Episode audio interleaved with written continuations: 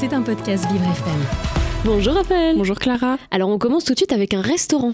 À Rennes, le restaurant La Fratrie du quartier embauche des personnes avec des troubles psychiques en pro à l'isolement. L'objectif de ce restaurant, créer de la rencontre via un travail valorisant. Dans le centre-ville de Rennes, ce sont tous les jours trois adultes avec des troubles psychiques aidés par deux bénévoles de l'association qui se donnent rendez-vous à 9h pour cuisiner. Le menu y est unique et simple mais savoureux. Les personnes qui préparent ces plats sont souvent seules et isolées mais souhaitent franchir la barrière pour se réintégrer du mieux possible à la société après un burn-out, un traumatisme ou un deuil. Ce sont eux qui se sont proposés pour tenter de sortir eux-mêmes de l'isolement. Quelle belle initiative. Mais alors, est-ce qu'ils ne font que cuisiner dans ce restaurant? Eh bien non, en plus de cuisiner, certains peuvent même effectuer le service en salle pour les personnes ayant des troubles psychiques comme Gwendal qui vit avec un trouble dépressif et de l'anxiété. Cette timidité peut rapidement prendre le dessus et préfère donc rester en cuisine que de servir en salle.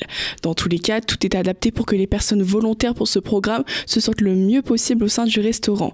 Généralement, les plats sont assez simples, tout d'abord pour qu'il n'ait pas trop d'efforts à faire en cuisine, mais également pour pouvoir les réaliser de nouveau chez soi.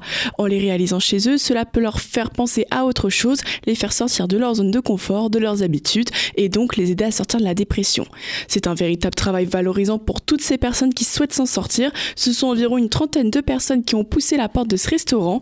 Trois se sont dirigées vers une nouvelle formation et deux de ces personnes ont réussi à trouver un emploi. Entre remotivation, revalorisation et reconnexion, ce travail est un vrai tremplin pour eux. Depuis le confinement, les personnes ayant subi une dépression ne cessent d'augmenter de jour en jour, ce qui est vraiment alarmant. Exactement, il faut vraiment faire quelque chose. Bon alors du coup, ça me donne vraiment envie d'y aller. C'est quoi à peu près la fourchette de prix du restaurant? Alors ce restaurant, il affiche un prix d'équilibre à 9,50€, mais toutes les personnes qui viennent manger ici peuvent donner un petit peu plus afin d'encourager le restaurant et tous les employés.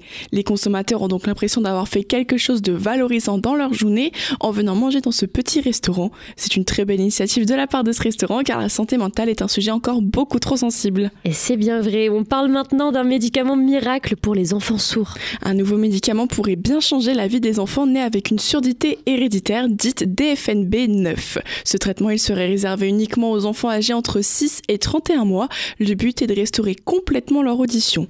Comment ça marche? Eh bien l'enfant sera sous anesthésie générale et le médicament lui sera directement injecté dans l'oreille interne afin de maîtriser la dose qui lui sera optimale pour préserver les structures de l'oreille et traiter cette surdité. Pour le moment, ce traitement il est en essai clinique, mais il a reçu en janvier 2024 l'autorisation de tester sur les enfants directement tout le traitement. Si celui-ci prouve son efficacité, cela serait un vrai miracle pour tous ces enfants avec une surdité héréditaire. Magnifique, merci beaucoup Raphaël Côté, le journal Handicap et Inclusion c'est tous les matins sur Vivre FM, à retrouver évidemment en podcast si vous voulez toutes les bonnes nouvelles qu'elle vient de nous donner ce matin. C'était un podcast Vivre FM. Si vous avez apprécié ce programme, n'hésitez pas à vous abonner.